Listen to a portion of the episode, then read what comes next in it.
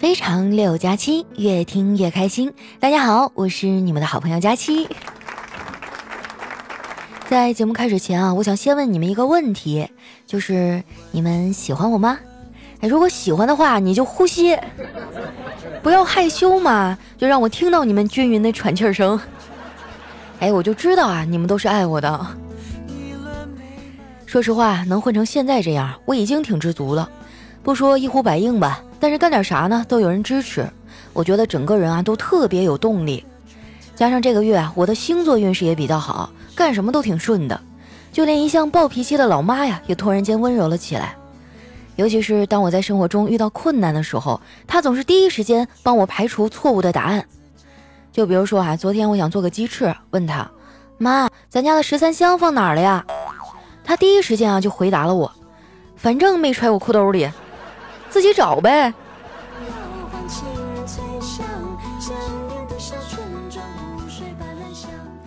跟我妈相比啊，我爸就逊色多了。都说闺女儿是爸爸前世的小情人儿，结果今年的情人节啊，老头给我妈买了一束玫瑰花，啥也没给我买。我很生气啊，就问他：“爸，你买了十一朵玫瑰花啊？这里面是不是有一朵是给你上辈子的小情人的？”我爸冲我翻了个大白眼儿，说。才不是呢！十一朵花代表我对我老伴儿一心一意，没有你的份儿哟。闺女啊，不是我说你，你是不是想的有点多呀？谁会给前任买礼物呢？对不对？这把我给气的，还差点没离家出走。后来呢，我就跟丸子抱怨这事儿。丸子说：“佳琪姐，天下的爸妈都一样的，我妈也没好到哪儿去。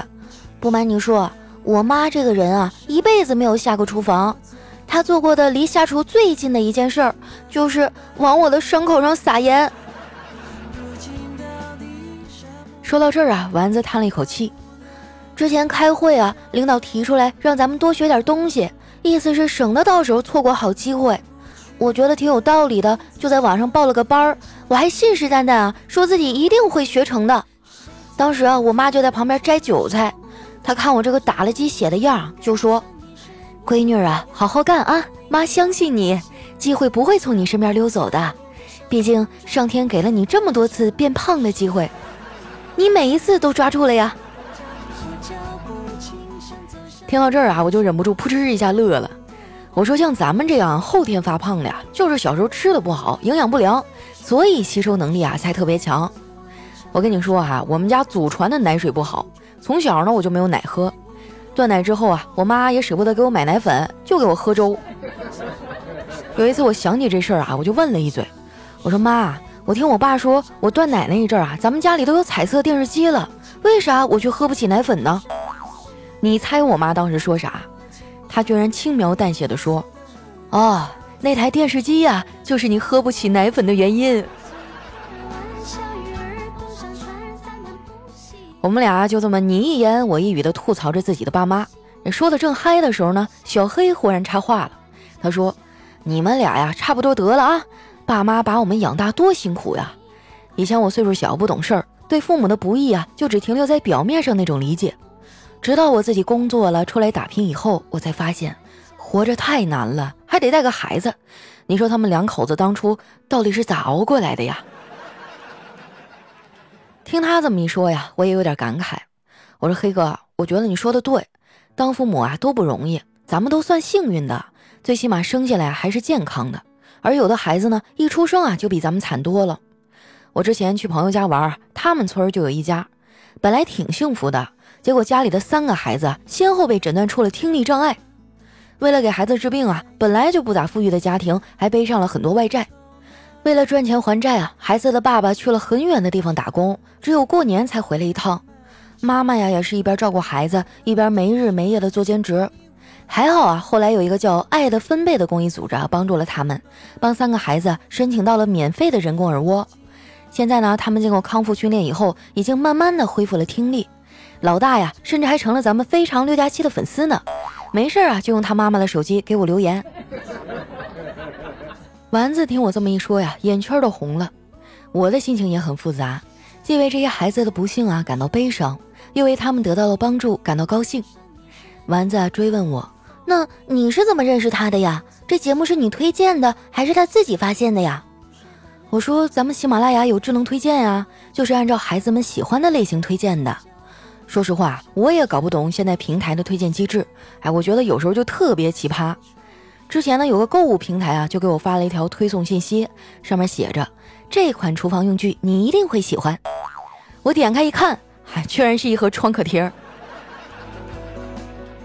丸子又问我：“那这孩子的留言都写了些什么呀？你快找出来给我看看。”小黑一听啊，也凑了过来。刚好那条留言呢，我截图保存了，然后啊，我就给他们念了一小段。他写的是：“我觉得我一直都很幸运，虽然生活偶尔也给我一些沮丧，但是夜里的星星和自由的风总会陪着我。我经历了那些种种，也都在告诉我，苦难终究会过去。”坚持下去，前面一定会有一个你想要的结果。听完这一段啊，连小黑这种没心没肺的都有点泪目了。真的是穷人家的孩子早当家呀，小小年纪啊就看得这么通透。我也真心的希望他能早日康复，平平安安的过完这一生。我现在跟你们说这些啊，可能有些人会觉得很遥远。其实，在我们国家，七岁以下的孩子患有听力障碍的就有二十万。这个数字呢，还在以每年三万的速度增长。如果他们能在七岁之前接受治疗，有百分之九十的孩子都是可以康复的。他们能像其他的小孩一样蹦蹦跳跳、唱歌打闹，也可以去普通的小学上学了。但是呢，一例人工耳蜗的手术费用啊，要二十万左右。做完手术啊，还需要一到三年的语言康复训练，每年的费用啊，也要两千到五千元钱。很多贫困的家庭没有办法在短期内啊筹到这笔资金，错过了最佳的治疗时机，这些孩子啊就要永远的失去听见世界的机会了。为了帮助这些贫困的家庭呢，在二零一二年的三月二日，很多大家耳熟能详的播音员、主持人啊，比如说像李修平、张泉灵、姚雪松、纪晓君等等，在中华资源工程扶贫基金会啊发起并正式成立了“爱的分贝”贫困听障儿童救助项目。有我很喜欢的歌手周笔畅，还有郭晓东担任爱心大使。那截止到二零一九年六月底，爱的分贝已经直接帮助了九百二十三位听障儿童完成了人工耳蜗的手术，帮助了两千四百八十二名听障儿童进行了语言康复训练。我们也希望通过自己的努力啊，能让更多的听障儿童听到这个世界的声音。说实话啊，就聊到这儿，我的心情都有点沉重了。你们也知道啊，我呢是一个靠声音吃饭的人，我都不敢想象没有声音的世界会是什么样的。后来啊，我就和丸子商量了一下，一起捐了一些钱。从这件事上啊，我就发现我自己是一个很有计划的人。你看啊，这刚月初我就已经计划好下个月的工资该怎么花了。除去房租、水电、伙食、交通，哎，我觉得剩下的钱呀，我就可以捐了。如果你也想帮助一下这些孩子啊，可以把我们手机的屏幕往下拉，最底下呢有一个小黄条，是一行文字，你点进去啊就可以捐款了。三十块钱啊就能让孩子接受一天的康复训练。虽然一天听起来很少，但是架不住咱们人多呀，对不对？我相信啊，越来越多的人加入以后，会有更多的孩子得到帮助，早日听到这个世界美妙的声音。自从参与了这个爱的分贝项目啊。我和丸子的生活呢，也慢慢变得丰富多彩了起来。以前啊，丸子就特别爱背一个很大的双肩包。我有一次啊，就忍不住问他：“我说丸子，你这包里都装的什么呀？”丸子说：“对未来的期望呀。”我说：“可是我每次看见都是空的呀。”丸子点点头说：“没错啊，就是空的呀。”但是现在啊，丸子这个包已经很少空着了，因为每一次他来上班。都会装着满满一大包的零食。除了捐钱呢，我们周末啊还会去参加一些爱的分贝的志愿活动。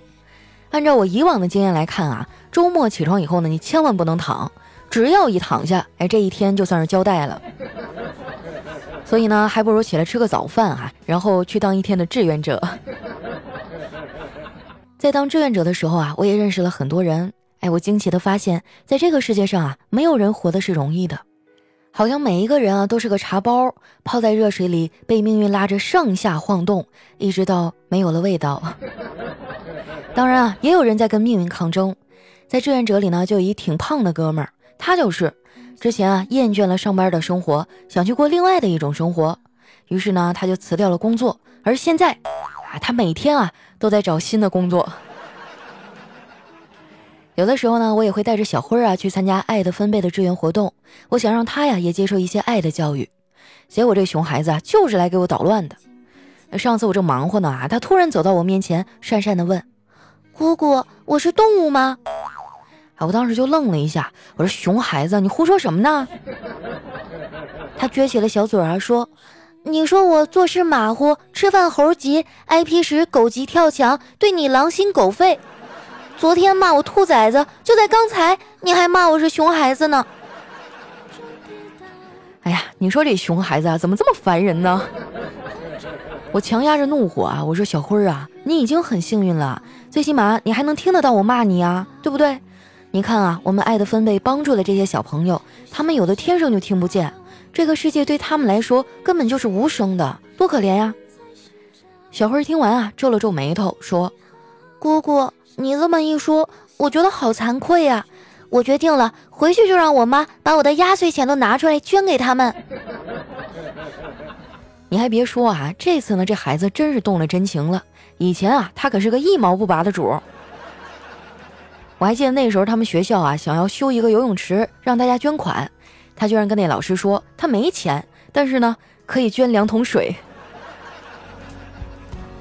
有时候啊，一个小小的善举就能给别人带来光明。当然啊，我说的不只是捐款，哪怕你们去走进这些孩子，去了解一下他们，或者去当一天的志愿者。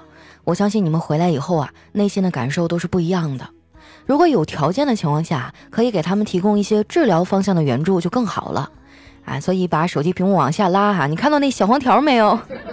点进去哈就能捐款了，十块八块不嫌多，三块五块不嫌少啊。反正我以身作则啊，因为月初发工资了嘛，捐了五百。哎，有时候我觉得我太难了。你说我这个人吧，就眼窝子浅，特别爱哭。然后我们公司啊还给我派这种活儿，一分钱没挣着呢，还倒搭进去五百。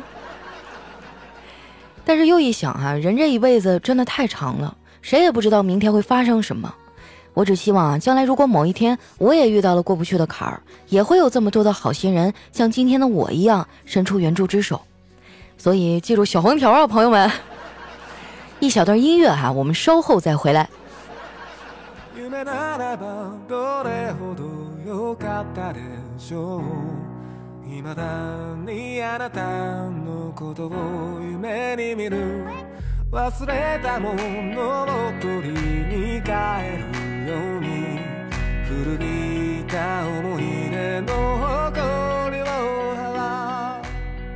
一段音乐回回来，哎，不瞒你们说啊，今天这节目呢，我录的有点伤感。虽然我尽量用轻松的语气说出来，但是心里啊还是有点不是滋味儿。我一直呢都想着啊，自己现在也挺幸运的，有这么多的听众啊，有这么多爱我的人，我到底应该做点什么来回报他们呢？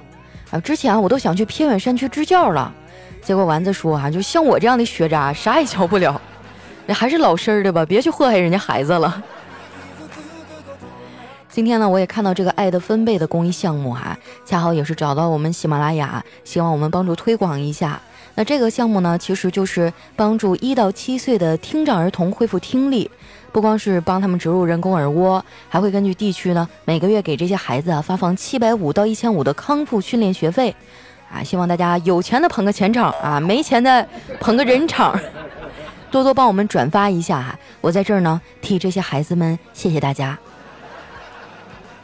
啊，那刚才太沉重了，接下来时间我们稍微欢乐一点，分享一下上期节目的留言。首先这一位呢叫小仙女，就是我。他说：“佳琪啊，他们都说你是送子观音，可是我听了好几年了，到现在也没有。你倒是送我一个呀！”啊，这个也是有条件的哈，就是首先你要先有一个男朋友，其次啊，这个男朋友没有什么毛病。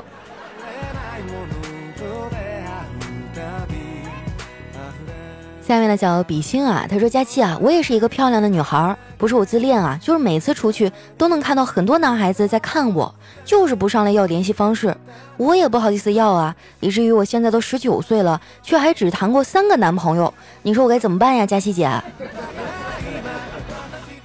你才十九岁就已经谈过三个男朋友了，你还要怎样啊？你是不是想气死你这帮单身的老阿姨？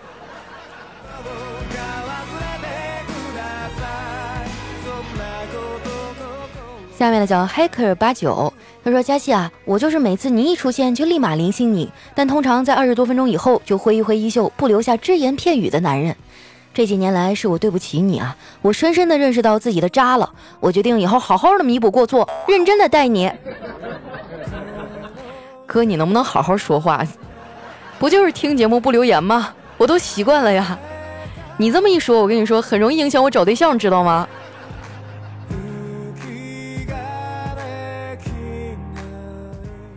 下面呢叫佳期下的大萌萌，他说：“佳期姐，我今年二十一岁了，一个人在国外工作，放弃了大学生活，在国外挣钱。最近啊很孤单，偶然呢听到了你的节目，一直到现在半年多了，很喜欢你。最难受的时候啊，只有听你的节目，我才能感到快乐。谢谢你陪伴我，我一定要努力坚持。还有一年半啊，我就回国了。回国以后啊，我一定要去上海看你。最后呢，祝你早日减肥成功。”哇，那你真的太不容易了！我觉得一个人在异乡打拼就已经很惨了，没想到你是异国。好呀，我估计一年半以后，我应该也达成我的梦想了吧？就是已经瘦到了一百斤以下了。到时候我们愉快的约个饭啊！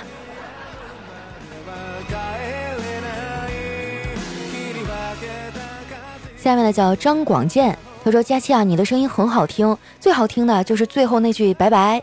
我想原因肯定是啊，你心里想，哇，终于录完了，好高兴啊，拜拜了您嘞。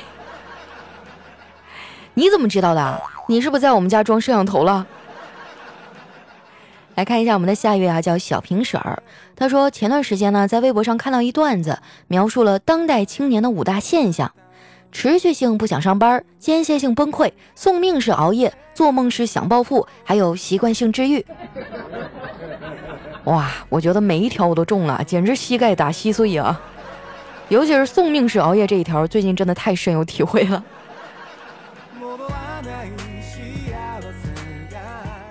下面呢叫凉凉呐，他说佳期，我从小学二年级开始听你，现在都初二了，我从一个画画的萌新呢，到了现在这个小老。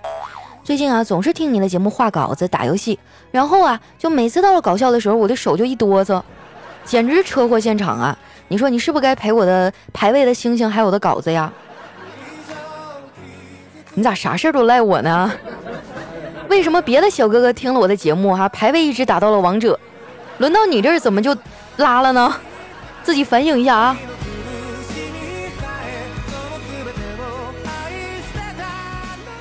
下面的叫酱紫的丫丫，他说被人理解啊，真的是一件很奇妙的事儿，就是那种你以为只有你自己蜷缩在看不见光的地方，而他提着灯来找你时，对你说：“嗨，我可以坐在你旁边吗？”是啊，被人理解、被人喜欢，真的是一件很幸福的事儿。嗯，不过大多数时候我都是那个提着灯的人，所以，嗨，我可以坐在你们身边吗？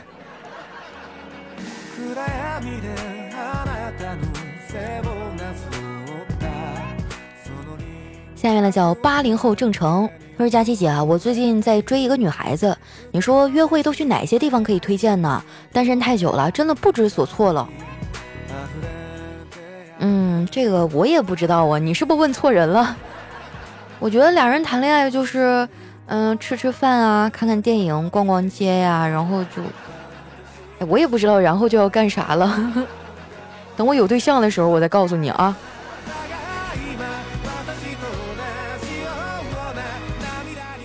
下面的叫明月啊，他说：“佳期妹子，我儿子听了你的小妖不上天，说和非常六加七一样好听。他还跟我说啊，爸爸，你跟阿姨说说，让他多更新几集。我说那是姐姐。儿子说，哼，我叫阿姨，你才有机会呀。哎呀，这可真是亲儿子呀，就是不知道你这么说，你妈妈知不知道？”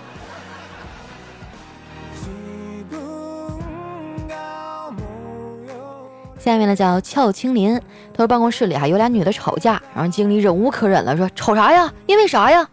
这俩女一听啊，争前恐后各执一词，啊，经理受不了了，大吼一声：“够了，丑的先讲！”顿时这个世界就安静了。哎，其实女孩子真的是一种很奇妙的生物啊，就是谁都不愿意承认自己长得丑。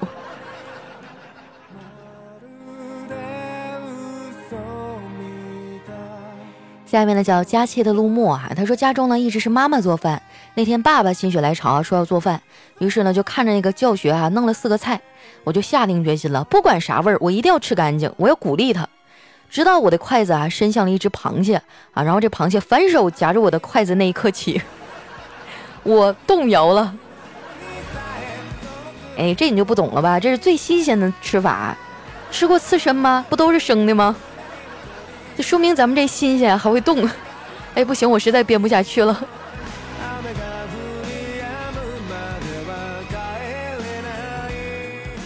下面呢叫痛并快乐着，哈，他说有一天啊，老婆就问我，你当初和我恋爱的时候两眼放光，对我挺来电的吗？现在怎么看都不看人家了？然后我说，哎，我这不是要勤俭持家、节约用电吗？那那你看到年轻漂亮的女人，你怎么就两眼放光了呢？我说，哎呀，冤枉我呀！我那是开启警示灯，我提醒他们，我有老婆了，请勿接近。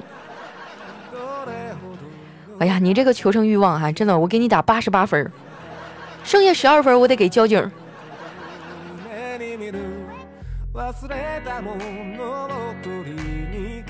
下一位小伙伴呢，叫我可以怼你吗？他说听你的节目很久了，非常喜欢你这个小白胖子的声音。今天啊，就鼓起勇气给你留个言，也不知道这样会不会影响我开兰博基尼住别墅，在线等。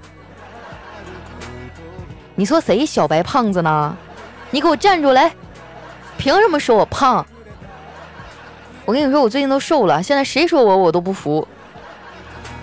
除非你拿出比我更好看的证据。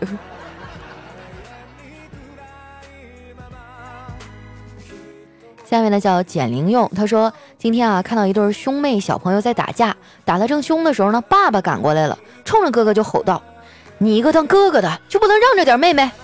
说完呢还打了他一巴掌，然后这哥哥就捂着脸啊，还一边哭一边说：“好啊，这么多年你都没有打过我，今天竟然为了一个我觉得这个段子也太不写实了啊！怎么可能呢？难道他就没有为了妈妈打过你吗？也不一定哈，那时候可能是男女混合双打。下面呢叫现实给了梦想多少时间啊？在吗？在呀？咋了？哎，我跟你说哈，我发现一个外国人和中国人的区别，什么区别啊？就是外国人喜欢一个人呢，很直接的说 I love you，那中国人呢？中国人就会很委婉啊，他会小心翼翼的问在吗？哇，突然觉得有一点心酸，怎么回事啊？那以后我节目开始也不说大家好了，我就问嗨，你在吗？在的话给我点个赞好吗？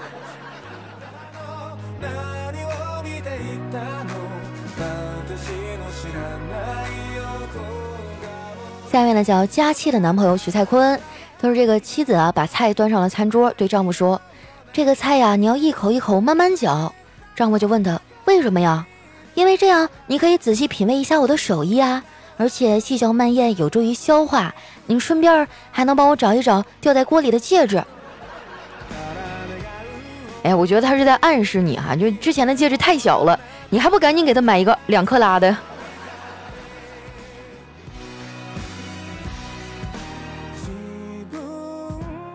来看一下我们的最后一位啊，叫笑出的腹肌。他说：“这男的说，今天的电梯感觉比以往更快，你知道为什么吗？”哎，这女孩就问他：“为什么呀？”因为跟喜欢的人在一起，时间就会变快。哇，今天什么情况啊？虐狗专场吗？好了，时间关系啊，那今天留言就先分享到这儿了。喜欢我的朋友呢，记得关注我的新浪微博和公众微信，搜索“主播佳期”的字母全拼。那么，如果你也想加入爱的分贝公益项目的话，可以把我们的屏幕往下拉呀，看一下底部的小黄条，点进去呢就可以看到详细的信息了。那今天咱们节目就先到这儿了，我们下期再见，拜拜。